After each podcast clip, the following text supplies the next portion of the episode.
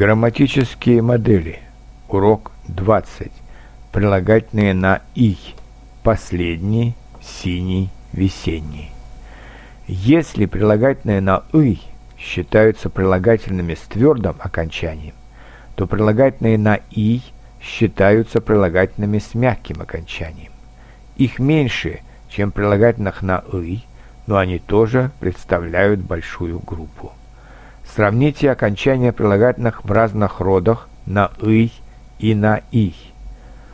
Мужской род – новый друг, летний день, последний день. Женский род – новая подруга, летняя погода, последняя новость. Средний род – новое время, летнее время, последнее время. Множественное число – новые друзья, летние дни, последние дни. Если в словаре вы нашли прилагательное с окончанием «и» в мужском роде, вам нетрудно будет образовать от него прилагательное женского рода с окончанием «яя», прилагательное среднего рода с окончанием «ея» и прилагательное множественное число с окончанием «ие».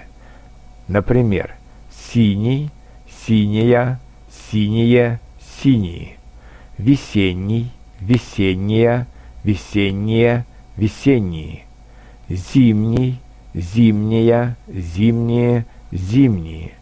Послушайте еще несколько примеров на сочетание прилагательных с мягким окончанием и существительных. Синее море, лишний билет, осенняя погода, весеннее настроение – Последний урок – зимний день.